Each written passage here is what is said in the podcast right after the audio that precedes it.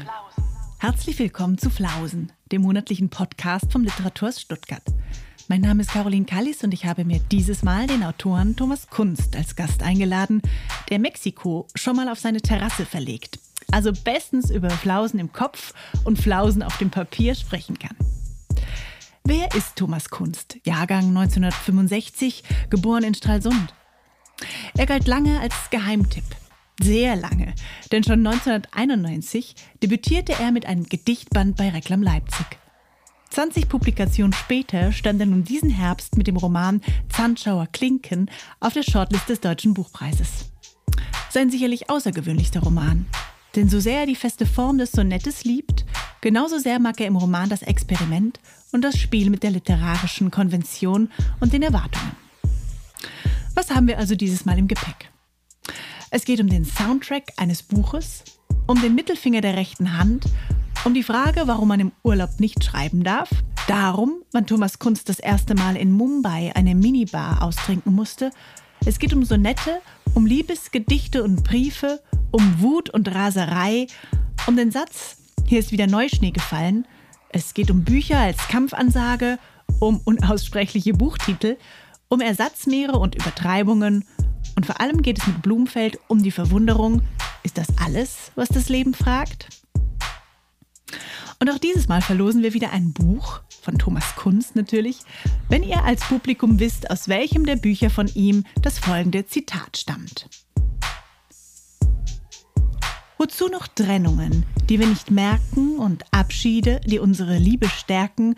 Ich hab in deinem Haar versehentlich die Hand mit meinem Schlüssel liegen lassen. Ist das aus dem Band Die Arbeiterin auf dem Eis oder aus seinem aktuellen Buch Zandschauer Klinken. Schreibt gern eure Antwort an info@literaturhaus-stuttgart.de bis zum 15. Januar 2022. Wir freuen uns also, wenn ihr weiterhin so treu hier hört und uns empfehlt oder einen Daumen nach oben da lasst. Und der Ausblick im Januar wird Nora Bossong mein Gast sein. Viel Spaß beim Hören und Mitraten. Hallo und guten Morgen und ich darf Thomas Kunst am anderen Ende der Leitung begrüßen. Guten Morgen, lieber Thomas. Guten Morgen, liebe Caroline. Wir sind uns ja tatsächlich auch noch nie in echt begegnet. Einmal wäre es fast so weit gekommen, aber dann war doch mal wieder Lockdown. Also insofern begegnen wir uns hier und heute das erste Mal ganz direkt miteinander, oder? Da erinnere ich mich richtig. Du erinnerst dich völlig richtig. Ich glaube, wir hatten uns in Hannover getroffen oder so, ne? Mm, nee, pass auf, bei der Daniela Danz in Rudolstadt. Ah, ja, mit Feridun Saimoglu wäre das noch gewesen und so weiter. Und ja, genau. Äh, schade. Aber die nächste ja. Gelegenheit wird, wird kommen. Bestimmt. Genau. Wie geht's dir denn, Thomas? Mir geht's gut. Also, ähm, also dieser, dieser ganze Corona-Zirkus, also meine Frau und ich hatten das selbst letzten November. Ah, und, okay, ja. Äh, sie ziemlich hart. Also ich hatte wirklich mhm. Angst ein bisschen um ihr Leben, muss ich gestehen. Ähm, aber andererseits sind wir da also glücklich wieder rausgekommen und ich, ich konnte diesen Lockdown nutzen. Also ich habe meinen Roman mhm. zu Ende geschrieben, der wahrscheinlich immer noch nicht zu Ende wäre, weil ich ja volltags arbeite und, und eigentlich keine Zeit habe. Aber diese zwei Monate von oben war natürlich ein absolutes Glück. Ne? Ah, super. Ja, so, so, also, aber gut, dann hattest du beide Extreme sozusagen. Dann hattest genau. du die gesundheitliche genau. Sorge, aber eben dann auch tatsächlich ähm, die Zeit dann am Ende. Okay, dann dürfen wir ja schon wieder gespannt sein auf, auf ein neues. Aber äh, heute wollen wir natürlich erst mal all das anschauen, was du bis jetzt so geschrieben hast, was jede Menge ist und was äh, jede Menge Gutes ist. Und ähm, wir werden uns über Quizfragen, du kennst das, ein bisschen annähern. Und wir fangen einfach gleich mal an Quiz. mit einer ersten Quizfrage, die in die musikalische Richtung geht. Und äh, ich lese dir jetzt das Zitat vor und du, äh, Thomas, darfst erraten, ist das von äh, der Band Blumenfeld oder aber von der Band Erdmöbel? Es geht so. Weißt du noch, unter der alten Brücke wir hatten uns so fest geschworen, anders zu sein. das ist natürlich einer meiner absoluten Lieblingssongs. Ich bin froh, dass ich wenigstens eine von deinen ganzen fiesen Fragen erraten konnte. Danach wird es sicherlich dürftiger. Das werden wir noch erleben, aber ich lasse es mal fürs Publikum noch einmal zu Ende zitieren, weil das so schön ist. Also, es geht nochmal so. Ähm, weißt du noch unter der alten Brücke, wir hatten uns so fest geschoren, anders zu sein als die Leute in ihren Büros. Alles schien so einfach zu sein, doch wir haben von all dem noch gar nichts gewusst.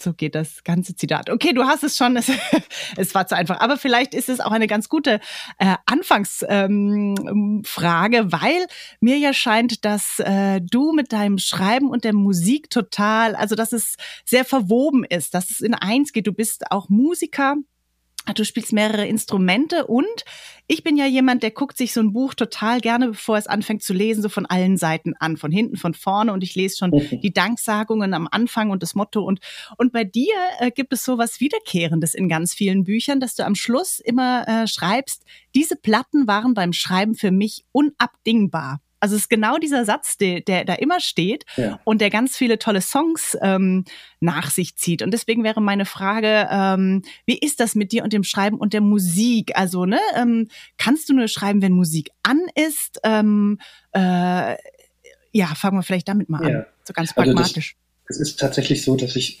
vor dem Schreiben eines Buches eine Auswahl äh, treffe an Musik, die mich begleiten wird. Das, das mhm. habe ich schon so im Gefühl. Also ich, dadurch, dass ich so ein auch so ein intuitiver Schreiber bin, ähm, wähle ich das auch intuitiv aus und das sind natürlich meistens äh, Sachen ohne Text, also instrumentale äh, Stücke von modernen Komponisten. Also ich bin auch immer auf der Suche nach irgendwelchen Dingen, die, die ich dafür wertvoll finde und so und äh, naja, und dann, dann suche ich halt wirklich exzessiv und das sind meistens sehr ruhige, getragene Sachen, Lamonte Young, äh, was weiß ich. Äh, also mir fallen jetzt verschreckt gar nicht die ganzen Komponisten ein, die stehen ja hinten drin, aber das ist, äh, das ist äh, zum Teil moderne Klassik, zum Teil Richtung Jazz, irgendwas, was mich halt tatsächlich inspirieren kann auch. Und, und, äh, also ich kann ohne, ohne dass ich die Musik laufen habe, also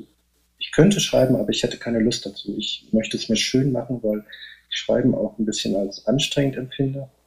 Ich schreibe nur mit, mit dem Mittelfinger der rechten Hand, also ich brauche auch sehr lange für eine Prosa-Seite. Beim Gedicht ist es anders. Ah. Beim Gedicht brauche ich keine Musik zum Beispiel. Nur bei Prosa. Aber nochmal, du schreibst nur mit dem Mittelfinger der rechten ja. Hand? Ja. Äh, wie kommt das? Ähm, also ich war immer zu faul, das zu lernen und, äh, und deshalb habe ich zum Beispiel früher, wenn ich noch, äh, ich habe ganz, ganz lange bis 2010 mit einer Schreibmaschine geschrieben und äh, brauchte wirklich, also ich würde sagen, ein paar Stunden für eine Seite. Und wenn ich dann unten, ganz unten auf der letzten Zeile einen Fehler gemacht habe, habe ich überlegt, ob ich den mit einbauen kann, ob ich den mhm. äh, mhm. legalisieren kann, weil ich nicht Lust hatte, diese Seite nochmal vier Stunden abzuschreiben. Also ich bin da, weiß auch nicht. Das ist eine Angewohnheit und die hat sich total verfestigt. Und jetzt mhm. komme ich aus diesem Schlamassel nicht mal raus und schreibe eben extrem lange für Romane und denke immer, oh, willst du nicht doch lieber ein Gedichtband schreiben? Du kleines so Näpfchen, ja, das schreibt ja. einfach schneller. genau. Ja, also äh, es macht total Freude, diese Songs auch nachzuhören. Und ich finde spannend, dass du sagst, du machst eigentlich quasi den Soundtrack ähm, zum Buch, bevor das Buch, ähm, bevor du es anfängst zu schreiben. Irgendwie interessante, genau.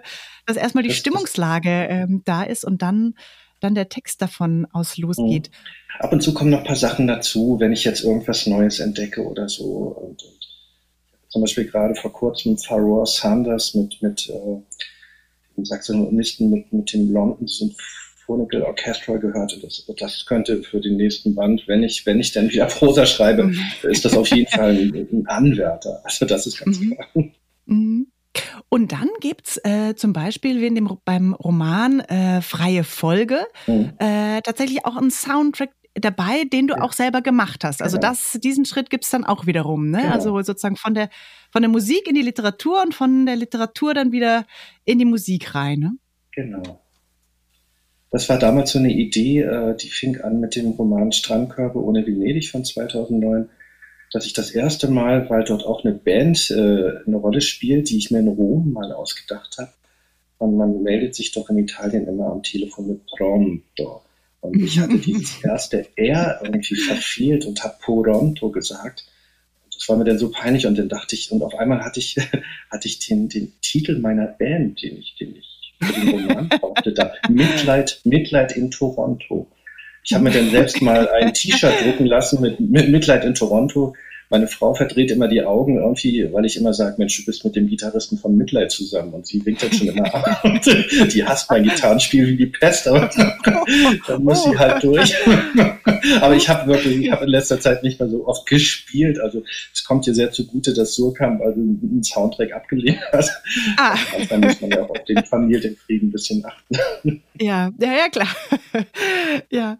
Und ähm, wenn wir nochmal zurückkommen zu dem, äh, zu dem Zitat äh, von Blumfeld, mhm. das ist ja aus dem Song, ähm, mhm. da geht der Refrain so, ist das alles, was das Leben fragt, mhm. kommst du mit in den Alltag. Äh, und ich finde ja so spannend, wie du auch gerade erwähnt hast, dass du äh, eigentlich na, man nennt es, also ich weiß gar nicht, es klingt immer so blöd, wenn man sagt Brotjob, aber ne, du arbeitest in der Deutschen Nationalbibliothek in Leipzig und ähm, ich liebe ja auch total Bibliotheken, ne, mhm. ne, wenn man quasi auch von Büchern umgeben ist. Mhm. Aber ich glaube, das ist man in der Deutschen Nationalbibliothek gar nicht zwingend, weil du da, äh, oder ist da auch ein Bestand äh, sozusagen da, wo du arbeitest, ne, in diesem öffentlichen Bereich. Mhm. Äh, also und meine Frage wäre, apropos Alltag, ist das etwas, was sozusagen auch trotzdem auf dich zurückwirkt, dieses vielleicht Umgebensein von Büchern oder eben von Lesenden äh, oder eben eben gerade nicht? Ist das was komplett getrenntes, das, das, Schreiben für dich? Sind das zwei Ach, komplett absolut. unterschiedliche Sachen? Das ist, äh, mhm. völlig, also das ist wirklich, äh, das ist Broterwerb in der Tat. Und äh, ich, ich habe von Anfang an, ich bin ja seit 1986 da, äh, ich habe das immer als äh, meine Universität genutzt, dieses Gebäude. Das heißt, wir haben ja alles da seit 2000, äh, seit, seit 1913, also sämtliche deutschsprachige Literatur Literatur in allen Bereichen. Und äh, ich hatte ja mal ein deutsches Musikstudium angefangen, 86, und habe nach zwei Monaten aus dessen Interesse abgebrochen, weil das war, äh, ja, das kam mir irgendwie nicht entgegen und ich merkte, nee, das, ich habe so eine verordnete äh, Führung, dass das kann, das will ich nicht mehr und ich habe ich möchte selber entscheiden, was ich lesen möchte, wie ich mich fortbilden möchte. Und dann kam mir diese, diese Bibliothek da sehr zu Pass. Also ich hatte damals ist meine Tochter gerade geboren und äh, wir brauchten ja auch Geld als junge Familie, hatten ja auch keine Wohnung und das war ja alles wirklich noch tiefste DDR-Zeit. Wir mussten also eine Wohnung aufbrechen, um aus dem acht Quadratmeter Wohnheimzimmer zu fliehen und so weiter. Und deshalb musste ein, ein Beruf oder irgendwas her und sowas ähnliches. Und dann fing ich da erstmal als Pförtner an und danach kam ich dann in diese Lesesaal und bin Aufsichtspersonal. Dadurch, dass ich völlig ohne Abschluss bin, äh, es ist schwierig, jetzt äh, eine große Bibliothekskarriere hinzulegen. Das äh, habe ich nicht geschafft jetzt in 35 Jahren, aber ich äh, habe mich jetzt auch damit abgefunden. Und mehr ist halt nicht. Ne? Also ich mache da Sachen, ja, die mich jetzt nicht äh, völlige äh, Verzückung versetzen. Also ich muss Bücher bekleben mit Signaturen, muss da Bimetallstreifen reinfalzen damit die Alarmanlage im günstigsten Fall losgeht und Zeitschriften auswechseln aus den Regalen. Also ist überschaubar, ne? also was man da macht. Ne? Und, und Aber du kriegst bestimmt auch viel mit, oder ne? Was gibt es an neuen Büchern und, äh, ja, ähm, das, und, und du darfst ausleihen sozusagen, so viel du, du magst? Ja, das in der Tat. Und ich hatte ja das ja. Glück, äh, obwohl ich keinen Abschluss als Bibliothekar habe, durfte ich ja etwa 30 Jahre den, den Handbestand der Psychologie, Philosophie und Soziologie mittragen. Und das waren natürlich Gebiete, die mir also sehr, sehr gelegen sind. Ne? Also dadurch musste ich ja zwangsläufig auch selber viel, viel lesen und konnte wirklich ganz allein bestimmen, was in diesen Handapparat kommt. Und mhm. das war mhm. toll. Mhm. Mhm. Und wo hat das Schreiben dann für dich seinen Platz im Alltag? Also weißt du, in der Nacht, am Morgen, im Urlaub, äh, in der Busfahrt, äh, hin zur Arbeit. Also wo, äh, wo kannst du dir das abknapsen oder wo hast du so Rituale, in die du dann ins Schreiben also, kommst, wenn nicht gerade Lockdown ist? Ja, das ist wirklich, das war wirklich ein großes Geschenk. Ich habe eigentlich wirklich fast nur die Sonntage, weil ich auch auf Sonnabends arbeite und äh, in der Woche, wenn ich dann, also jetzt gerade ist ja der Zustand seit zwei Jahren, dass ich 80 Kilometer bis zur äh, Bibliothek fahren muss und dann wieder Ach, zurück, okay. weil wir jetzt aufs Land gezogen sind. Und da ist dann abends, wenn ich dann so um 18 Uhr, 18.30 Uhr nach Hause komme, bin ich völlig brei, weil ich auch früh ausstehe um 4.40 Uhr. damit ich, damit die Autobahn noch nicht so voll ist und so. Und das ist schon hart. Also da passiert gar nichts mehr. Da Netflix ist dann angesagt. Mit meiner Liebsten gucken wir irgendwelche Traumhäuser, Filme oder sowas irgendwie, obwohl wir selbst eins bewohnen. Also man ist ja auch blöde. und äh, nee, da ist vom, vom Schreiben ist da überhaupt nichts zu erwarten. Null. Also mhm. äh, noch nicht mal vom Lesen. Ne? Ich, äh, ich weiß, dass ich nächsten Tag wieder nach vier aufstehen muss. Da, da gehe ich um acht, um neun ins Bett oder so. Und mhm und dann kann ich meiner Liebsten nicht zumuten, wenn ich dann mal einen Sonntag frei habe, so wie, ich schreibe, jetzt machst du, was du willst. Irgendwie geht ja, einfach ja, nicht. Ja. Und Urlaube, ich schreibe im Urlaub, obwohl ich jetzt gerade Personalchefin erfahren habe, dass man da gar nicht schreiben darf, weil man mich erholen soll. Also das muss Ach so, oh. oh, gut zu wissen. ja, ja. Und, äh, oder wenn ich mal, äh, was weiß ich, mir damals äh, beim, beim Tischtennisspielen den kleinen Finger gebrochen hatte, äh, vorzugsweise an der linken Hand, dass ich mit meinem äh, Mittelfinger der rechten Hand noch weiterschreiben konnte. Sowas, also ich, was mir absolut fehlt, ist Zeit. Ich habe wirklich überhaupt keine Zeit. Ne? Und äh, ja, jeder, jeder hat auch da andere. Ich weiß, dass mein Freund Ulrich Koch, dass der früher, der ist ja auch ewig gependelt da von Radenberg nach Hamburg, der hat auf der Busfahrt, aber dadurch, dass ich selber Auto fahre, äh, Notizen machen ist schwierig, das geht ja. einfach alles nicht. und deshalb fällt das alles weg und ich muss mich, und ich muss dann auch bereit sein, ich kann jetzt auch nicht ständig schreiben, als ich diesen, dieses Lockdown-Angebot bekam, sozusagen da zwei Monate zu Hause bleiben zu dürfen und hier für die Bibliothek zu arbeiten. Da hatte ich dann nebenbei auch Zeit, da hatte ich dann diese Ausgeglichenheit und wusste, ich kann mal am Stück arbeiten das war ja so, ich kann ja nie am Stück arbeiten. Das heißt, es sind ja zum Teil irre, irre Zeiten dazwischen. Wenn ich an einem Roman schreibe, dann ist oft vielleicht ab und zu ein halbes Jahr Pause und dann muss ich in diesen Stoff wieder reinkommen und oh, es ist wirklich nicht so leicht. Mhm. Mhm. Aber ich glaube, das ist immer so ein Ausbalancieren bei jedem. Also ne, entweder ist das ja. Konto leer und die ja. Zeit ist da, genau. Äh, oder die Zeit ist nicht da, aber auf dem Konto ist genau, wenigstens genau, was genau, drauf. Ne? Genau, ja. genau. das ist der ewige, der ewige Balanceakt. Ne? Quiz. Okay, ähm, wir kommen äh, zur zweiten Quizfrage, Thomas, und äh, es führt ein bisschen. Ähm, ja, das ist ja das Schöne an den Quizfragen. Die führen dann immer irgendwie nochmal woanders hin oder irgendwo tiefer rein. Ähm, und jetzt darfst du entscheiden. Ich bin ganz gespannt, was du sagst. Ähm, ist das folgende Zitat entweder von Roland Barthes, also dem französischen Philosophen äh, und Sprachwissenschaftler aus den Fragmenten einer Sprache der Liebe, übersetzt von Hans Horst Henschen, oder aber von Ulrich Zieger, dem Lyriker aus dem Gedichtband Aufwartungen im Gehäus. Ich lese mal vor. Und, und du musst mich zu Ende lesen lassen. Okay, diesmal mache ich es. Ja. genau. Notizen auffälliger Nähe. Man wird sich die Liebe erklären, den einfachen, seltsamen Traum, der erlaubt, dass zwei Mundsäume endlich einander berühren, das Gold in den Gräben zu kochen beginnt. Was wird also zu sagen sein? Nichts wird zu sagen sein. Sämtliche Liebenden haben sich unwiderruflich verirrt, man verjagt sie, man hält ihre Briefe versiegelt. Roland Barth. Ha, nein, Ulrich Zieger. Wirklich nicht? Wirklich? Oh, das ist aber. Das ist ein Ding, ne? Das ist ein Ding, ne? Oh. Oh, das haut mich jetzt aber um. Also das habe ich das, Ulrich, ja. nee, das, äh, ja. weil, weil, ich diesen Sound von ihm so im Ohr habe und das hätte ja. so gut auch im Fragment einer Sprache der Liebe stattfinden können. Ja, das verwundert mich jetzt. Aber ich wusste, das wird ein fieses Format. Es wird ein fieses Format, ne? Aber Absolut. ich freue mich ja so ein bisschen diebisch, äh, wenn, wenn ich euch auch ein bisschen auf die falsche Fährte führen darf. Oh, aber ähm, so ja, aber es sind, äh, wir, wir können über beide äh, Bücher oder beide äh, sprechen, ne? Weil äh, Ulrich Zieger ist ja wirklich ein Lyriker, ich glaube, wenn man, wenn man sich mit Lyrik auskennt, kennt man ihn trotzdem meistens nicht. Ne? Also er ist einer der ganz starken, aber einer derjenigen, äh, die kaum sichtbar waren. Und jetzt auch, mir ging es so, dass ich dachte, ah, ich schaue noch mal, was kann ich mir denn noch für Bände besorgen in der Vorbereitung hierauf. Ähm, und man bekommt ja so gut wie gar nichts mehr oder ne? Also nur noch irgendwo antiquarisch versprengt. Ähm, deswegen vielleicht magst du ein bisschen was erzählen über Unbedingt. Ulrich Zieger. Mhm. Unbedingt. Den Namen hörte ich das erste Mal 1991.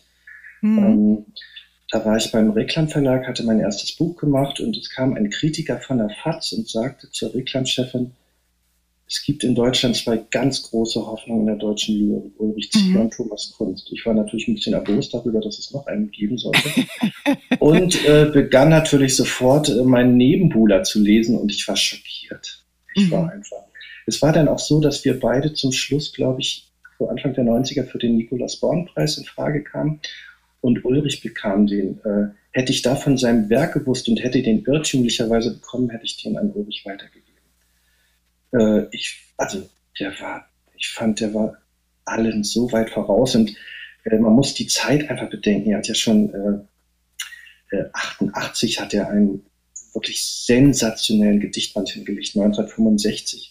Und wenn man bedenkt, dass die ganzen erfolgreichen Lyriker heute, Jan Wagner, Monika Ring, die haben ja erst so 2000 nach 2010 veröffentlicht. Also wir waren, wir waren wirklich, und wir, ich hatte immer das Gefühl, wir sind irgendwie hängen geblieben, die haben uns übersehen. Und das war für, für beide war das gar nicht so leicht. Also ich habe immer mein ganzes Leben äh, habe ich versucht, Ulrich zu helfen. Ich habe ihn dann auch zur Edition Rugerup geholt und habe den in jedem Gedichtband habe ich ihm irgendwie eine Widmung geschrieben oder immer an ihn erinnert, weil er auch ein sensationeller Prosa-Autor ist. Und, und ganz am Ende, ja, jetzt so in den letzten Jahren, Ulrich hatte dann bei Fischer äh, seinen, seinen Roman hingelegt und ich bin jetzt bei Surkamp, als wenn es dann doch so eine ausgleichende Gerechtigkeit gibt. Aber für mich war, für mich war Ulrich Zieger der sprachmächtigste und größte wirklich. Also ich, ich finde nichts Vergleichbares in der deutschen Lyrik, weil, weil immer so, es wird immer so gesagt, ja, alles ist gleich gut und so, davon halte ich überhaupt nichts. Es gibt einfach enorme Unterschiede und diesen enormen Unterschied hat Ulrich Zieger ausgemacht. Das ist für mich ganz magisches, ganz großes Sprechen. Äh, große beruhigte Körper bei Galraff oder L'Atelier, spät erst erschienen, das in einer zweisprachigen Ausgabe.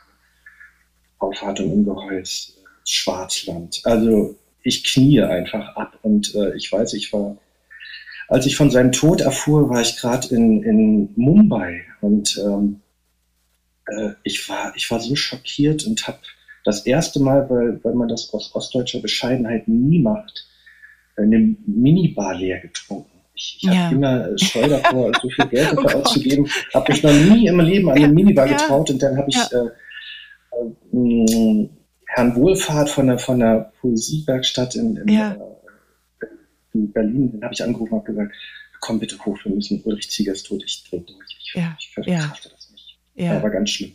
Weil ja. uns verbindet so eine, so eine, ja, so eine, seitdem so eine irre Freundschaft in den 90er Jahren erst nach Montpellier gegangen. Und äh, das Heiligste war für mich immer, wenn kleine Päckchen von ihm ankamen. Mhm. Er war ein mhm. großer Musikliebhaber und dann waren da acht Kassetten drin mhm. Tape-Zeit, also die Kassettenzeit, mhm. und er hat mhm. beschriftet. Und mhm. dann sagt er einmal zu mir, der Thomas, wenn äh, ich mal irgendwann dich besuche, bitte, dann musst du mir diese Kassetten hier vorspielen. Und dann, die mhm. hatte er besonders notiert und so. Und ich, ich hüte die wie mein Auge mhm. mhm. Und ab und zu, ich habe auch überall noch natürlich Kassettengeräte, damit ich die abspielen kann. Ja, Ulrich Zieger ist für mich äh, ein Dichter vom anderen Stern. Ich ja. muss das einfach so vorstellen.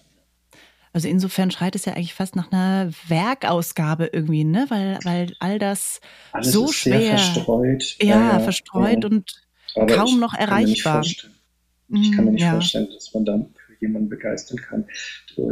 Also wir hatten ja auch beide so einen ähnlichen Verlauf. Wie gesagt, mhm. dieses Übersehen von uns war so mhm. eklatant, mhm. fand ich.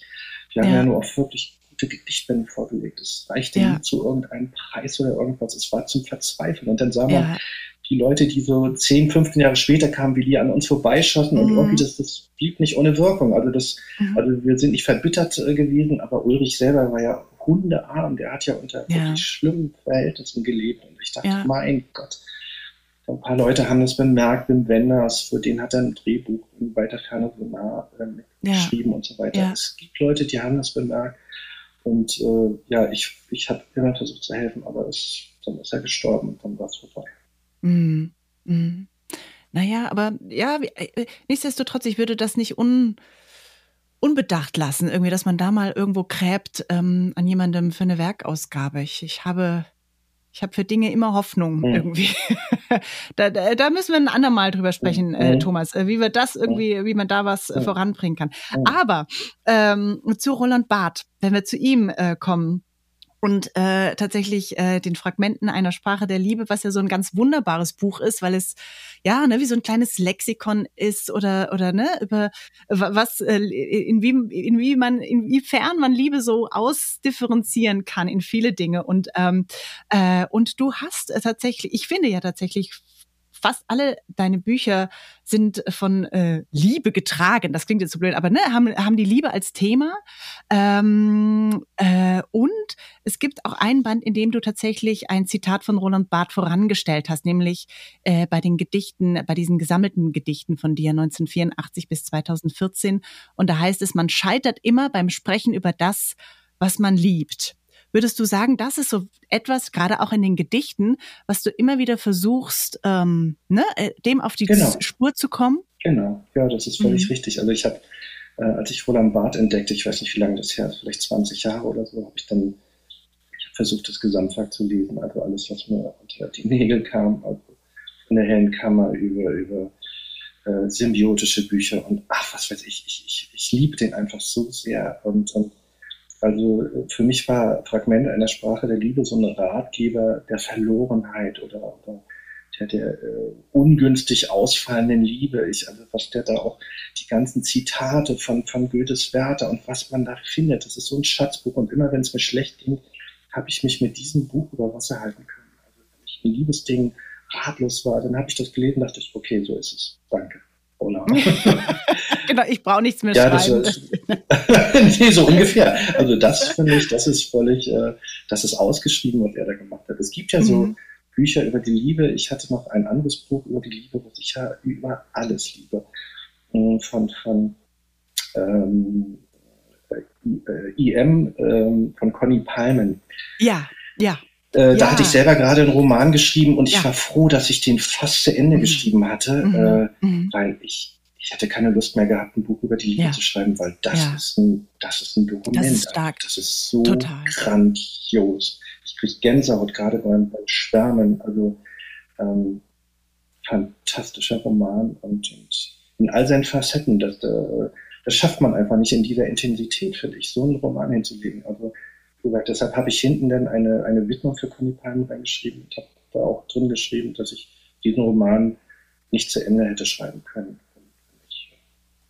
Ja, also ich schätze sie auch wahnsinnig. Also, ne, sie ist ja auch übers, übers Sterben, ne, über die Liebe. Sie kann, kann, hat da wirklich äh, so einen sprachmächtigen Apparat und, und äh, der einen so anrührt, ne? Und, und sie ist, äh, ja, ja, mh, kann ich, kann ich total gut nachvollziehen. Ja, ich habe ja äh, von äh, Ulrich Zieger auch dieses Gedicht zitiert oder den Anfang des Gedichtes und da steht ja am Schluss, man hält ihre Briefe versiegelt. Und ich finde ja auch, dass Briefe in deinen äh, Werken auch eine unglaublich tolle Rolle haben. So, ne? Also sie sind in Romane eingestreut. Es gibt einen Gedichtband, äh, der sozusagen den Untertitel hat Gedichte und Briefe. Und äh, die finde ich ganz, das finde ich ganz großartig. Also gerade auch in dem Roman Freie Folge, wo eben ne, die Briefe drin vorkommen, die Gedichte drin vorkommen, Prosa drin vorkommt. Das ist irgendwie so ein wunderbares ähm, Gewebe. Äh, aber in den Briefen finde ich eben auch, dass da nochmal ein ganz anderer Ton reinkommt. Und deswegen würde mich erstmal interessieren, ähm, schreibst du selbst privat Briefe, die dann irgendwie Eingang finden oder ist das oder was ist das für dich für so eine Art Textsorte, sage ich mal so, weil ich finde die zum einen fallen sie raus und zum anderen ergänzen sie auf Wunder, aufs Wunderschönste. So. Ähm, nee, ich schreibe eben überhaupt keine Briefe. Ich habe ja immer den Jux gemacht, als meine Mutter noch lebte. Ich habe ihr immer den gleichen Satz geschrieben. Ich glaube, egal welche Jahreszeit war, hier ist wieder Neuschnee gefallen. Mir fiel einfach wirklich nichts ein. Und äh, aber das war so ein, so ein meine Mutter wusste denn schon immer, dass das eine Umschreibung ist von Ich liebe dich oder so. Ähm, ich ich habe da, aber die Briefe an sich, in der Tat, die begleiten mich ja fast schon als Form 30 Jahre lang. Ja, das ja. Ist, mir fällt ja fast kein Buch ein, in dem irgendwie eine Briefeinbettung erfolgt ist oder so. Und da, äh, da schlage ich in der Tat einen anderen Ton an, nämlich den, den absolut schonungslosen. Wenn man in der, im Gedicht noch ein bisschen Versteck spielen kann, wer das geschrieben haben könnte oder so, äh, gehe ich davon ab und im Brief wird knallhart Biografie vorgelegt, eins zu eins. Also da gibt es nichts dran zu deuteln. Und ich glaube, dieser Spagat zwischen ja, Fiktionalität und dann wirklich schonungsloser Offenheit vielleicht macht das den Reiz aus. Total. Und ich finde ja auch, gerade wenn es um die Liebe geht, äh, um Liebesgedichte, um, um diese Briefe, dass du dann auch immer so eine Verletzlichkeit zulässt. Also mhm. weißt du, wie ich meine? Also ähm, das, das finde ich so interessant an dem jüngsten Roman, an den äh, Zandschauer Klingen. Ich muss immer. Klinken. Zandschauer.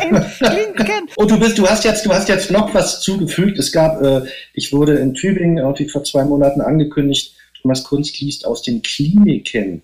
Das wusste ich ja nur schon. Also ich muss die siebte Auflage, muss ich Zandschauer Kliniken nennen oder nur Kliniken. Aber Klingen, Caroline, das ist jetzt äh, okay. Es ist gut. Also Klingenkreuzen, ja, ja.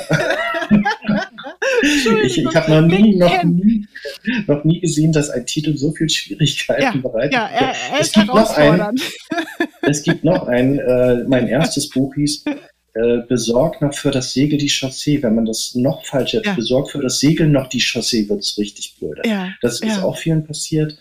Mir war das gar nicht so bewusst, dass ich da mit so einer großen ja. äh, Anfangsschwierigkeit starte, aber das genau, gut, ist von Zungenbrecher oder so, ne? So von Fischers Fritze.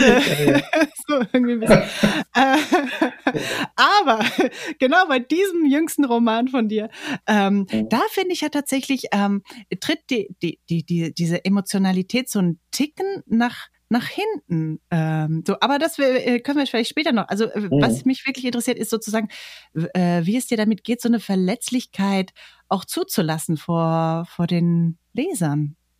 Hat mich nie gestört, Caroline. Ja. Also ich habe mhm. immer äh, versucht, äh, bei mir zu sein und, und das mhm. zu entäußern, was in mir ist und, und was mich umgibt und was mich ausmacht. Deshalb äh, ich, deshalb, ich wechsle natürlich auch oft die Erzählperspektiven von ja. er und ich und so weiter, aber ich könnte jetzt ein, ein, ein Roman nur in Er-Perspektive gar nicht durchhalten, weil das mhm. würde mir Lüge vorkommen oder so. Mhm. Und äh, nee, das, das war von Anfang an und ich, ich glaube, die Leute, die das meine Literatur mögen, die mögen wahrscheinlich genau das, dass ich dann ja. auch mal auch Wut zulasse und ja. Raserei. Ich, ich, ärgere mich ja zum Teil zu Tode über den ja. deutschen Literaturbetrieb. Und entweder ich schreibe ein, ein Sonett darüber oder mhm. ich, ich nutze das in den Briefen. Mhm. Mhm. Genau. Mhm. Ja, ja, ich glaube, das ist natürlich auch irgendwie diese Stärke, ne? diese unterschiedlichen Modi, diese Unterschied, dieses Hin- und Herspringen, mhm. ähm, mhm. dass man da, dass da ich als Leserin totale Lust habe, irgendwie dem mitzugehen und dem zu folgen und mhm. irgendwie immer wieder neu überrascht zu werden auch. Mhm. Mhm.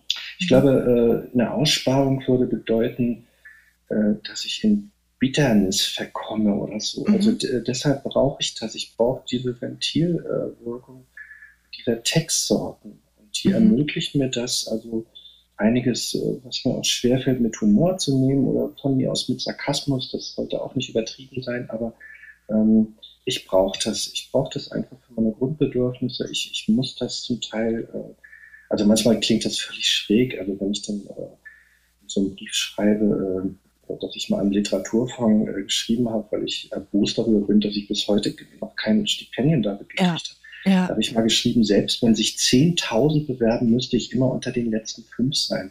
Und dann lächle ich so in mich rein, denke, ist ganz schön vermessen, aber in dem Moment glaube ich das auch und mir, mir hilft das darüber hinwegzukommen, dass ich einfach, ich, ich bewerbe mich jetzt auch für nichts mehr. Ich habe einfach wirklich die Schnauze richtig voll, weil ich denke, mein Gott, ich habe so ein Riesenwerk hingestellt, fast 20 Bücher und äh, ich kriege da mal einen Walter Bauer Preis, das ist alles schön, 3000 Euro, aber das sind irgendwie, ich finde ja, ich finde es einfach nicht von der Relation stimmt da irgendwas nicht, finde ich. Aber das sind andere Geschichten. Ja, aber ich, was ich auch bewundere, Thomas, ist sozusagen, ähm, also weißt du, weil mir ging, ging es immer so, dass ich irgendwie so Selbstzweifel dem meinen Texten gegenüber habe, dass ich, ach Gott, ne, wen soll denn da draußen das überhaupt irgendwie interessieren und so, ne?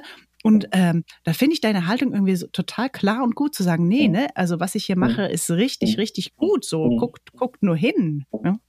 Aber gerade, Caroline, gerade das wird wird so oft als, als Frontalangriff mhm. gewertet, wenn man so ein mhm. bisschen erhöhtes, verwildertes Selbstbewusstsein hat. das ist, wird immer, äh, wird immer, wird immer falsch gewertet als Arroganz oder, oder, oder Niedrigmachung der anderen. Das ist nicht wahr.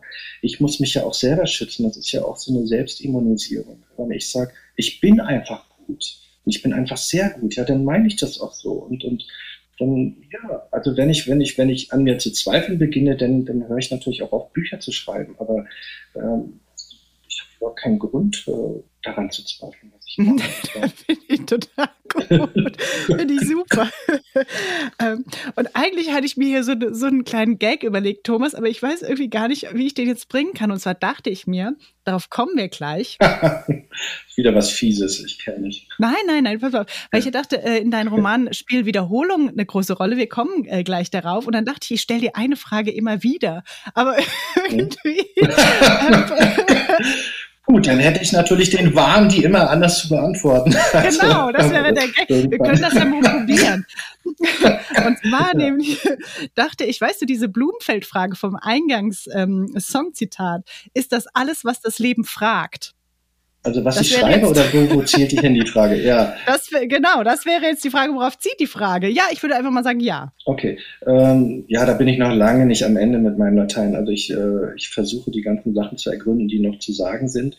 Da muss man ja wirklich auch aufpassen, wenn man merkt, dass man sich im Kreis dreht und alles schon gesagt hat, dann muss man versuchen, das alles nochmal anders zu sagen, finde ich. Also, und sich selbst überraschen. Ich bin sowieso so ein Typ, der sich gern selbst überrascht. Das heißt, äh, ich sitze da und, und warte auf das, was kommt. Ich, und dann freue ich mich so, wenn ich irgend abstruse Ideen habe auf einmal, die, die für mich auch so ein bisschen was Religiöses haben. Ich, ich, äh, ich, kann, ich kann mir nicht vorstellen, dass das alles aus meinem kranken Hirn kommt, sondern ich habe irgendwie, es gibt eine Zuarbeit oder irgendwas gibt es da. Also irgendwann äh, aber selbst das zu ergründen, macht ja schon große Freude. Und ich, ich verlasse mich einfach. Ich kann mich inzwischen darauf verlassen, dass irgendwas kommt. Ich warte ja zum Beispiel immer auf einen äh, Titel. Ich warte ja äh, sehnsüchtig auf einen Titel und dann erst beginne ich zu schreiben. Dann beginnt das erst mit der mhm. Musikauswahl und so weiter. Mhm. Ich ah, okay. zum Teil Wochen, Monate oder was weiß ich und, und auf einmal ist der Titel da und der Titel Zanscha King, der war auf einmal da und ich wusste,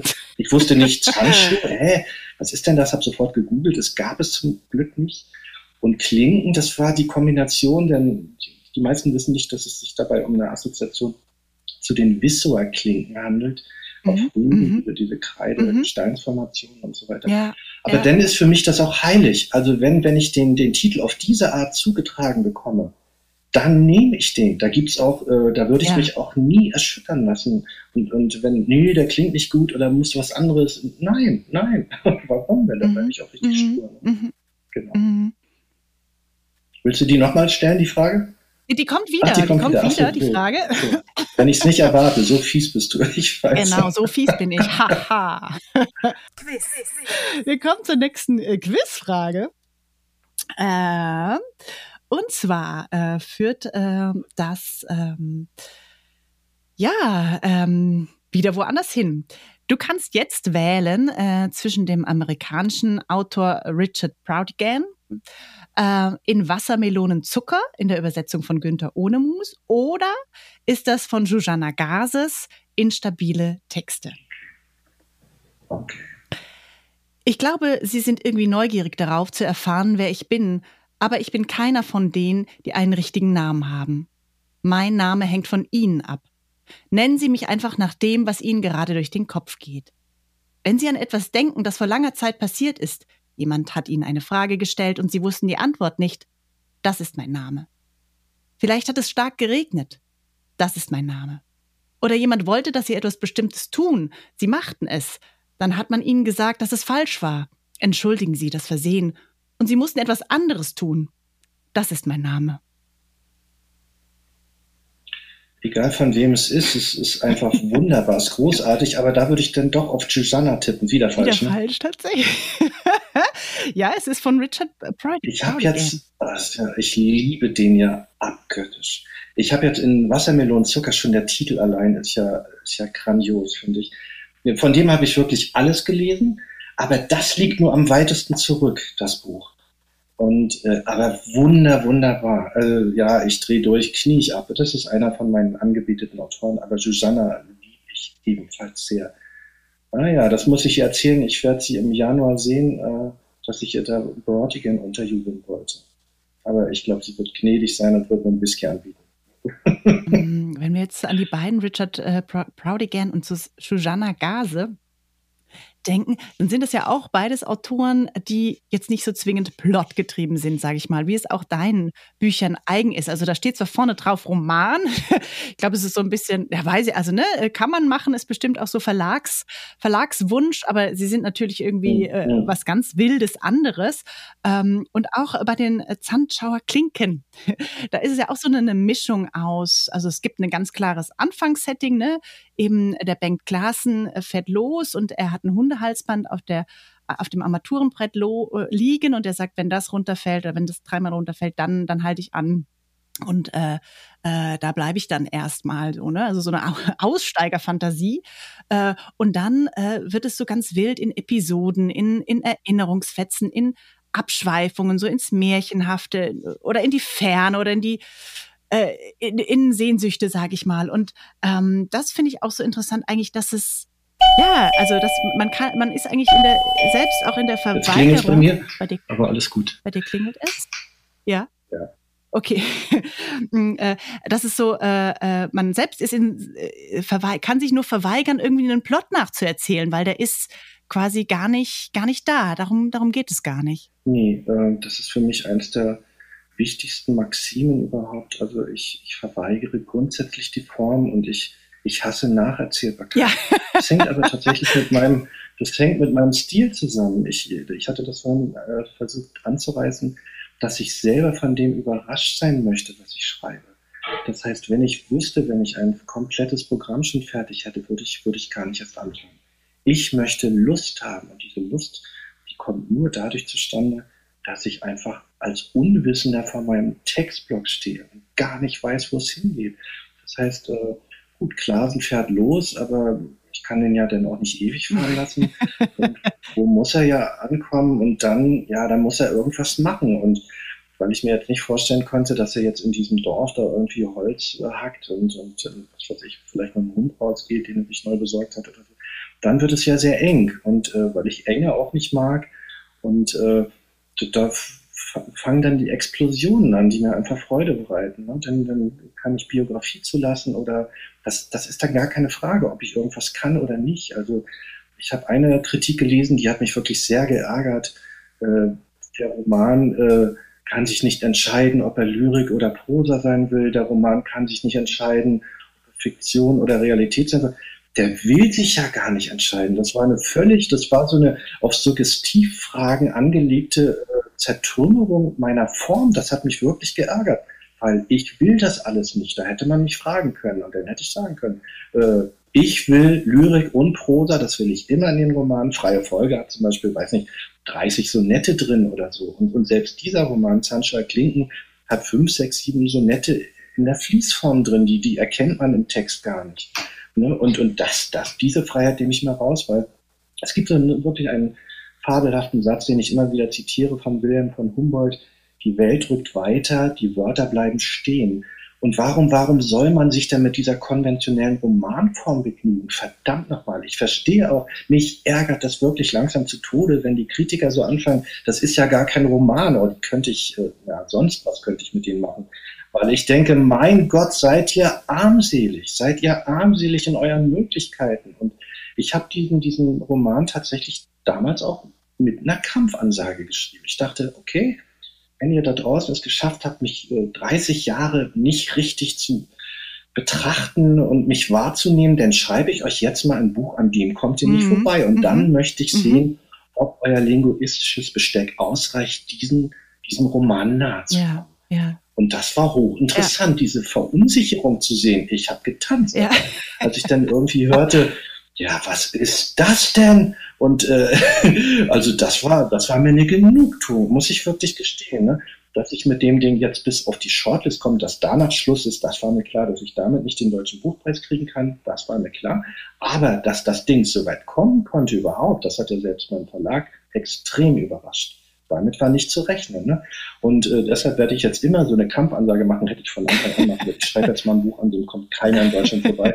Muss ich jetzt machen, sonst, sonst läuft es ja mhm. nicht. Also. Ja, also ich bin da ganz bei dir. Ich kann das so, so Etikettierungen dann am Ende auch nicht verstehen. Und ich finde, er ist ja einfach, das ist ein Text, der ist wahnsinnig komponiert. Ne? Also es gibt, gibt Sätze, die wiederholen sich immer wieder, die wiederholen sich nah beieinander oder folgern äh, an, an späterer Stelle nochmal. Und ich finde, dadurch ha, hat dieser Text so eine unglaubliche mh, hm, Kreisförmigkeit, die mich auch immer wieder abholt, die mich immer wieder einsammelt, so, ne? Und immer wieder von hier aus gehen wir nochmal neu los mit genau diesem Satz. Also das finde ich mhm. irgendwie. So genau ja. so Caroline, genauso, wir gehen nochmal neu los. Das ist mein Ansatz. Das sind Rückbesinnungen. Wie gesagt, die resultieren zum Teil daraus, dass halbe, ein halbes Jahr mal Pause ist. Und da muss ich mich vergewissern, wo war ich? Und dann nehme ich nochmal was vom Anfang. Das ist ganz einfach. Das ist, ist jetzt gar nicht ein großes, äh, kompliziertes Kompositionsprinzip, sondern das sind Erinnerungsstützen, die, die, denen ich wieder vertraue und von denen ich aus weiter marschieren möchte. Und das ist ganz simpel. Das ist gar nicht so, so schwierig, finde ich. Also, aber das macht natürlich einige Leute wirklich, äh, die, die können kotzen, wenn die das zum tausendsten Mal lesen. Aber ich denke, ich möchte einen Leser, der vielleicht sich nur kurz über den Mund fährt und nicht kotzt.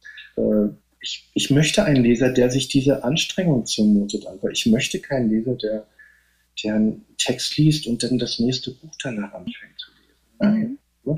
Und ich finde, ähm, ich weiß nicht, ob du den Text kennst von Ilma Rakusa. Die hat mal in der Münchner Rede zur Poesie äh, gesprochen über Listen, Litaneien und Loops. Und da kommst du, äh, kommst du auch drin vor. Ich weiß nicht, ob du es weißt, ähm, eben mit ja, ich weiß genau, das mit genau. einem Gedicht aus dem Roman Freie Folge, ne? aber immer abends die Butter rausstellen, Bibikova. Und äh, ähm, ich finde eben dadurch äh, wer es da noch nicht wusste, sozusagen, also dieses, dieses Element des, von so einem Loop, Loop, ne, oder von so einer Wiederholung, von, von so einem wiederkehrenden Momentum, das einem immer, ne, man denkt, man weiß, wo man hinkommt und dann biegt es aber wieder leicht ab und dann biegt es wieder leicht ab. Also diese äh, Bewegung, ähm, dass, dass du die, ja, dass du die sehr gerne magst, im, im Kleinen wie im Großen, ne? Ja, ja, ich liebe auch diese Penetranz und natürlich liebe ich äh, dieses sture Insistieren und natürlich liebe ich Minimal Music. Das ist ja wohl völlig klar. Steve Reich, das ist für mich was ganz, ganz Bedeutendes. Und, und ja, Ilma ist eine wunder, wunderbare Frau, die ich sehr, sehr gern habe. Und äh, habe mich sehr gefreut, dass sie mich da erwähnt mhm. hat. Genau. Und was mich aber auch noch interessieren würde, ist, ähm, dass du ja das Sonett wahnsinnig gerne magst, ne? also diese ganz klassische Form. Wie geht das für dich, also ne, wie geht das eigentlich zusammen, dass man sagt, zum einen ist es irgendwie ne, der Wunsch, irgendwie sehr frei ähm, schreiben zu können, unterschiedlichste Dinge zusammentun zu können, aber dann doch die große Liebe im Lyrischen zum, zum Sonett, zu dieser sehr klaren und strikten Form. Hängt damit zusammen, Caroline, dass ich äh, von Anfang an, glaube ich, spürte, dass ich nur mit dem freien Vers an meine Grenzen komme, obwohl der ja eigentlich dazu eher neigen sollte, diese Freiheit zu verinnerlichen. Und ich merkte, die Freiheit habe ich eher in der Begrenztheit. Und deshalb, äh, weil ich mich natürlich als Lyriker auch fortentwickeln wollte und, und äh, wusste, ich muss die klassischen Bodenstrophen können, die alkeische, die asklepiadeische und die saphische Strophe, diese Fingerübung sollte man als Lyriker unbedingt unternehmen. Und ich, ich, ich vertraue einfach nicht darauf. Und ich denke, die, die Gefahr, sich zu wiederholen oder seinen, seinen Stil wirklich nicht groß aufblühen zu lassen, besteht darin, dass man keine Formen ausprobiert. Und ich habe natürlich das Sonett jetzt für mich so entdeckt, dass ich äh, also fast schon automatisch Sonette schreiben kann, dass ich äh, automatisch jambische Fünfheber äh, in, in, in, in den Sätzen selber, wenn ich spreche, was wäre ich am Fenster ohne Wale, auf einmal äh, kommt das so, so, so völlig klar, weil man, weil man sich so lange mit dieser Form befasst hat. Und natürlich wollte ich dann auch so Nettenkränze schreiben und so weiter und habe das ja auch bis Ekstase gemacht. Und äh, ich merke, ich habe diese Form extrem ausgereizt. Ich muss da ein bisschen auf der Hut sein. Mir geht es fast zu schnell von der Hand. Ah, ja, ja. Und trotzdem ist es wie eine große Infektion. Also wenn man einmal dem so nett als Form sich anvertraut hat, dann wird man das ein Leben lang nicht mehr los. nicht mehr raus. Das ist schön. Also vor allem, äh, es hilft mir immer, wenn mir nichts einfällt, und so nett kann ich immer schreiben. Mhm. Das ist also, mhm. das ist auch mhm. eine, das ist ein gutes, eine gute Form für Einfallslosigkeit. Ich brauche ja nur die erste Zeile, dann geht's los. Ich brauche nur eine Naturbeobachtung oder irgendein Wort, was ich irgendwo lebe, und dann geht's los. Das kann ich mit einem freien Vers, kann ich das nicht machen. Da, das bedarf eines anderen Aufbaus und so weiter so nett finde ich ganz zauberhaft und man kann das so wunderbar heute verwenden, ohne dass es ältlich oder reaktionär klingt. Da muss man natürlich auch auf der Hut sein. aber es, es, ist, ein, es ist eine Form, die mich umhaut. Mhm. Mhm.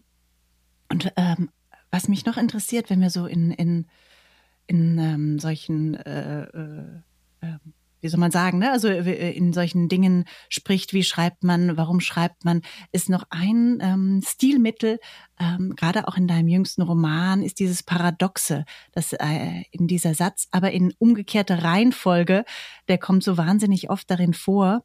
Und ähm, das würde mich interessieren, weil ein Roman lebt ja quasi auch wiederum äh, eigentlich von, wenn wir von Blot sprechen, so von seiner Linearität. Also ne, dann passiert das und dann passiert das und dann passiert das. Das hat so was Chronologisches. Und indem du immer wieder sagst, aber in umgekehrter Reihenfolge äh, äh, implodiert es natürlich auch in so einem kleinen Satz immer, immer wieder, ne? dass man immer wieder in, in sich ins, Fra ins Fragen kommt, äh, äh in, wo, wo sind wir hier gerade eigentlich, in welchem Ort, in, in welcher Zeit. Du kannst dir natürlich vorstellen, dass ich Linearität hasse. Äh, ich, hab, ich, hab, äh, ich verfolge grundsätzlich eine intuitive Chronologie. Ähm, da gibt es auch wunderbare Beispiele für, die einen wahnsinnig machen. Zum Beispiel Schall und Wahn von William Faulkner. Äh, äh, den habe ich, ich habe es geschafft, diesen Roman zu Ende zu lesen, war beglückt. Ich weiß nicht, ob ich mir das nochmal zutrauen würde. Ähm, der hat ja auch eine eine Chronologie, die einen umbringt. Ich glaube, ich, ich müsste nachschlagen, aber ich glaube, man liest da irgendwie 100 Seiten über irgend, äh, das unter einem Datum steht. Und dann die nächsten 100 Seiten beginnen einen Tag früher und ich wollte das Buch mhm. wegschmeißen. Ich dachte, leck mich am Arsch, wie Vogel, das geht nicht. Ich halte das nicht auf. Und, und äh, natürlich diese Lektüre-Erfahrungen, die, die, das sind ja dann auch kleinere Adaptionen oder so. Man will das auch machen und ich, ich möchte auch bis zu einem äh, äh, höheren Grad, möchte ich auch irgendwie, also dieses, dieses verrückte, paradoxe Insistieren beibehalten, also das einen verrückt macht, ob jetzt nur die Pferde am Anfang waren, die Koppel oder in umgekehrter Reihenfolge. Und ich möchte einfach, dass, dass ständig wieder dass kurz äh, der Atem angehalten wird und man sich vergewissert, wo bin ich jetzt überhaupt? Äh, es kann ja nicht sein, dass man fünf Jahre in einem Roman schreibt und, und äh, es gibt Menschen, die lesen den drei Stunden in der Nacht ja. durch. Das finde ich, das ist kein gutes äh, Gleichgewicht. und ich möchte einfach einen langsamen Leser und deshalb baue ich diese Störfeuer mhm. ein, ganz mhm. klar. Gibt ja dann auch diese, diese, mir hat zum Beispiel ein Heidenvergnügen bereitet, diese Stunde des Ben Klasen auf Non Sentinel zu beschreiben, jede Minute. Ich brauche das einfach. Ich brauche das einfach, um, um auch äh, nicht in, in, in Schönheit zu verfallen, nur. Natürlich mag ich Schönheit, aber ich mag auch Übertreibung. Also es gibt Sachen, die, die sind meiner, meiner Mama und der Liebe zu meiner Mama einfach geschuldet. Sie war die größte Übertreiberin, die ich je erlebt habe. Und dann habe ich immer überlegt, ob vielleicht sogar aus der Übertreibung meine Poesie entstanden ist. Also äh, Deshalb die Taxifahrten beginnen mit einem Anfangstarif von, von ein paar Pesos und irgendwann sind es dann 250 Millionen Pesos oder so. Und das, das ist, das ist meine Mutter, die ist da auch so, das ist auch so ein biografischer Text. Und wenn ich sie fragte, Mami, guck mal hier diese Briefmarke, was, was denkst du, wie viel würde ich dafür auf dem Schwarzmarkt kriegen? Und dann sagte sie halt eine Million Dollar. Und das fand ich einfach herrlich, weißt du? Und, und das sind so Sachen, die, die spielen so eine, so eine große Rolle. Mhm. Mhm. Genau. Ja. Würdest du sagen, das ist alles, was das Leben fragt? Äh, nein, es ist immer noch nicht alles. äh, du bist ja. fies. Also ich hatte jetzt nicht damit gerechnet, es gibt Sachen. Nee, sonst würde ich ja, äh, ich, ich warte ja noch. Also wenn, wenn jetzt der neue Titel nicht mhm. kommt, warte. Wie, wie, gesagt, ich kann nicht schreiben. Ja. Caroline, ich kann nicht mhm. anfangen. Ich brauche einen Titel. Ich hatte jetzt äh, vielleicht sogar weil das finde ich immer so herrlich, wenn man äh, bei Lidl einkaufen geht und dann gibt es irgendwelche besonderen, schönen Artikel oder so, nur für kurze Zeit. Und ich finde, das ist eigentlich ein so schöner Titel. Nur für kurze Zeit, weißt du, der ist so ein bisschen heimelig und schön und sentimental. Ja. irgendwie sowas. Vielleicht, vielleicht ist der das ja schon und ich weiß es noch nicht, aber der begleitet mich. Der könnte es auch sein.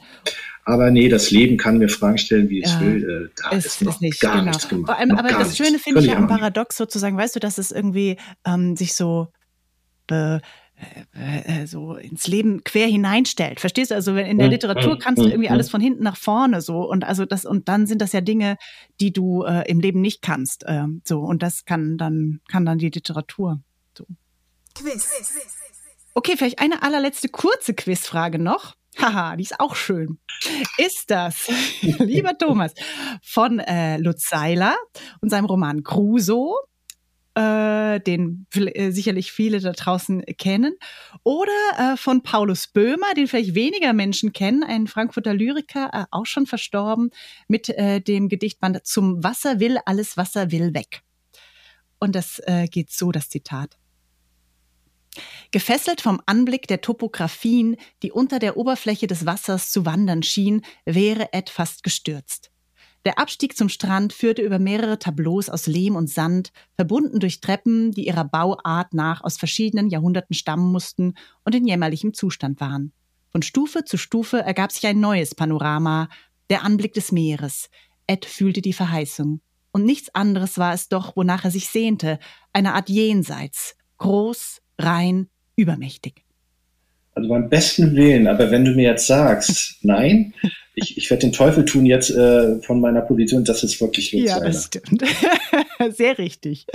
Weil äh, Paulus ist einfach viel sperriger und er wird, ich glaube, so eine äh, Wörter wie jämmerlich und jenseits wird er niemals, glaube ich, meines Erachtens verwenden. Nee, das war jetzt wieder ja, leicht. Sehr, sehr gut. Aber mit den anderen beiden hast du mich voll gekriegt. war der Aber zwei ja. zu zwei sozusagen. es ist äh, äh unentschieden ähm, ja, ausgegangen. Aber was mich zum Abschluss nochmal ähm, interessieren würde, weißt du, also weil ich da auch das Gefühl habe, das Wasser, das Meer ist auch etwas, was in deinen äh, Gedichten, in deinen Romanen auch immer wieder eine Rolle spielt. Ja, vielleicht so als, als Sehnsuchtsort. Also äh, hat es damit zu tun, weil du gebürtig aus Stralsund kommst und, und man ist, ne, das Meer bleibt irgendwie so ein, etwas, was man sehnt oder ähm, was würdest du sagen? Was ist das Wasser, das Meer ähm, für dich? Ja, das ist was, was grundbedeutend ist für mich natürlich immer in jede neue Landschaft, in die ich wechsle. Ich habe jetzt 35 Jahre in Leipzig gelebt. Jetzt wohnen wir auf dem Lande und heute Morgen habe ich mit meiner Liebsten so ein Spiel. Wir, wir, wir spinnen rum wie die Kinder. Ich habe gesagt, äh, äh, also unser Lieblingsgag ist immer, wenn ich äh, in, an ihrem Regal stehe und dann immer frage, hast du die alle gelesen? Und dann sagt sie, ja, na klar, ich die alle gelesen. Hast du auch selber welche geschrieben? Und dann denke ich mir irgendwelche Titel aus, sagt sie, ja, habe ich auch alle selber geschrieben. Und dann verkehren wir das alles. Sie ist also ganz erfolgreiche Autorin, also absolute Millionärin. Und sie hat dieses Haus für sich gekauft und ich spielte noch gar keine Rolle mehr. Und ich habe gesagt, ja, ich habe gehört, du hast das Meer wegpumpen lassen für ein paar Millionen Euro und hast das hinter den Hügel äh, wieder äh, auf, aufgeblasen sozusagen. Und dann sagt sie, ja, das stimmt. Also das Meer spielt in allen Verrücktheiten sowieso immer eine Rolle. Also äh, wir, wir, sind von Feldern umgeben und ähm, wir haben äh, einen, einen Lieblingsplatz und da steht eine mexikanische Flagge. Und äh, das ist direkt am Feldrand und da waren jetzt dieses Jahr waren Sonnenblumen. Und weil da immer so hohe Disteln standen, kam ich auf die Idee, das muss Mexiko sein. Und unser Kätzchen äh, hat sich jetzt auch so darauf versteift, also die weiß, was Mexiko ist. Wenn ich zu ihr sage, oh mein Baby, kommst du mit nach Mexiko, lass uns da noch einen äh, Drink nehmen, dann kommt das Kätzchen mit und setzt sich dann auf den Tisch. Und das ist nämlich der Golf von Mexiko. Also ich habe Ersatzmeere ohne Ende. Also äh, ich gucke dann übers Wasser zum Beispiel. Ne? Und, und äh, die Rehe müssen schwimmen, das tut mir auch ein bisschen leid, aber es, man kann ja nicht allen äh, Kreaturen das alles recht machen. Und deshalb ist das Wasser immer da natürlich. Ich bin, ich bin einfach ein, ein Fischkopf, ganz klar. und, äh, äh, ich, deshalb auch diese Sturheit von der Mentalität mhm. merke ich da. Ich bin so wirklich wenig beirrbar. Ich, ich, ich bin so ein stures Schwein, echt. Also, aber das muss das auch sein. Sonst wäre ich, sonst hätte ich lange aufgehört. Also diese, diese ganze Reihe an, an, also man schreibt so viele Bücher und irgendwie so richtig, äh, das war ja jetzt auch beim, beim Buchpreis so, die, die meisten wissen ja gar nicht, dass ich vorher Gedichte geschrieben habe. Das hat mich verblüfft. Ne? Also, mein Gott, es ist ja, ist ja doch ein Werk da. Ne? Und, und also ich habe das Gefühl, ich muss ständig neu anfangen. Jetzt, jetzt muss ich fast überlegen, ob ich jetzt einen neuen äh, Gedichtband schreibe und, und die den als ersten ansehen da draußen oder einen neuen Roman, weil ich jetzt so ein erfolgreicher Romancier bin. Das ist völlig. Hast du recht. Und ich finde es eigentlich auch verrückt, weißt du, das mit dem aller, aller verrücktesten Buch, was du, was du quasi wahrscheinlich je geschrieben ja. hast, dass da jetzt so das ist verrückt, unglaublich. Verrückt. Also aber schön, aber schön, ist, wunderbar. Also ja, herzlichen Glückwunsch. Absolut, absolut. Auf jeden. Ich, ich bin, ja, ich danke schön, danke. Ich bin auch völlig glücklich darüber. Also wie gesagt, Shortlist, das ist schon irre. Aber danach wird es, da wird das Licht dann auch ausgeschaltet. Ne? Also das habe ich ja nur, ich fand, das war eine ganz angespannte Zeit voller Stress. Natürlich wünscht man sich dann diesen Preis und weiß auch, dass dann irgendwann alles zu Ende ist. Ganz schnell. Solange das so trägt, diese drei Monate, ist es ganz zauberhaft. Aber der Stress ist, ist groß. Ne? Und ich habe dann erst im Nachhinein begriffen, warum Ralf Rothmann zum Beispiel 2015 sich nicht hat auf die Longlist setzen lassen. Weil das ist irgendwie auch so ein komisches Theaterspiel. Ne? Ich finde, ich finde das nicht gut, dass man so 20 Leute dann auf eine Person runterschmelzt und, und äh, vielleicht sollte man das wirklich auch anders angehen. Also es gibt ja viele, die sagen, das, ist ein ungünstiges Verfahren. Vielleicht sollte man 20, 30 Romane küren und diese 30 auf Lesereise schicken und, und das ist dann die Auszeichnung. Fände ich ein bisschen besser, weil es gibt, es ist kein Sport. Ne? Man, man kann mit den Messkriterien da kaum rankommen und sagen, das ist jetzt der Roman des Jahres. Und, und kann man in der Nacht vor so einer Preisverleihung, kann man da schlafen? Ja, also pff, klar, also wie, ja, ich, ich bin dann, äh, ich hatte, ich hatte einen riesen Gerstenkorn, hatte ich noch nie ah, nein. im Auge, das war blau unterlaufen. Also da merkte man diese An ja, Angespanntheit, ja, ja. war so, ich habe dann die Wahl gehabt, also schminke ich das jetzt über oder gehst du so da rein? Äh, und ich war dann wirklich auch froh, als es zu Ende war, muss ich gestehen. Ich war dann froh, äh, meine Liebste war mit und wir konnten nach Hause fahren danach und ich, als ich dann hier wieder auf dem Land war und unser Kätzchen begrüßte, dachte ich, oh Gott sei Dank ist dieser Stress. man kann ja. ja. immer auch bei den sozialen Medien, manchmal postest du so ein Foto, ich glaube von genau diesem Feldrand, ne? da ist der Tisch und da steht dann manchmal eine Tasse Kaffee oder ein Bier und manchmal ist da auch eine Katze drauf und so stelle ich mir das dann vor. Das ist der Golf von ja, Mexiko. Ja, das ist der Golf von Mexiko. Lieber Thomas, ich danke dir sehr, sehr herzlich äh, für, ja, ich danke dir für das Gespräch. Für deine fiesen, für die fiesen Fragen. Fragen. Ich muss äh, alles nochmal. ähm, Aber immerhin, ich bin nicht ganz als Nein, nein, nein, du hast dich sehr wacker ich geschlagen. Da, ich hatte das Gefühl, oh, oh Gott, wenn ich jetzt alles daneben habe, das ist so ja, blöd. Aber, aber ach, ich glaube, ich weiß gar nicht, ob das jemals schon der Fall war, dass jemand äh, komplett alles äh, versiebt hat, aber es ist natürlich auch ein fieses, fieses Format. Ja, das Format, genau. es bleibt fies. Ich werde das keinem. Okay, oh je.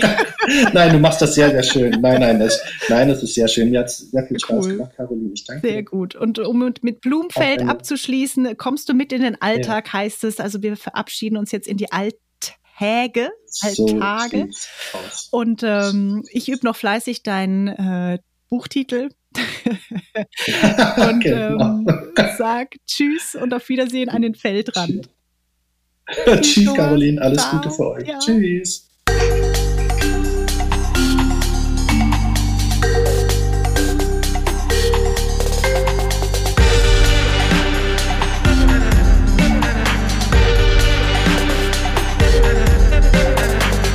Flausen. Flausen.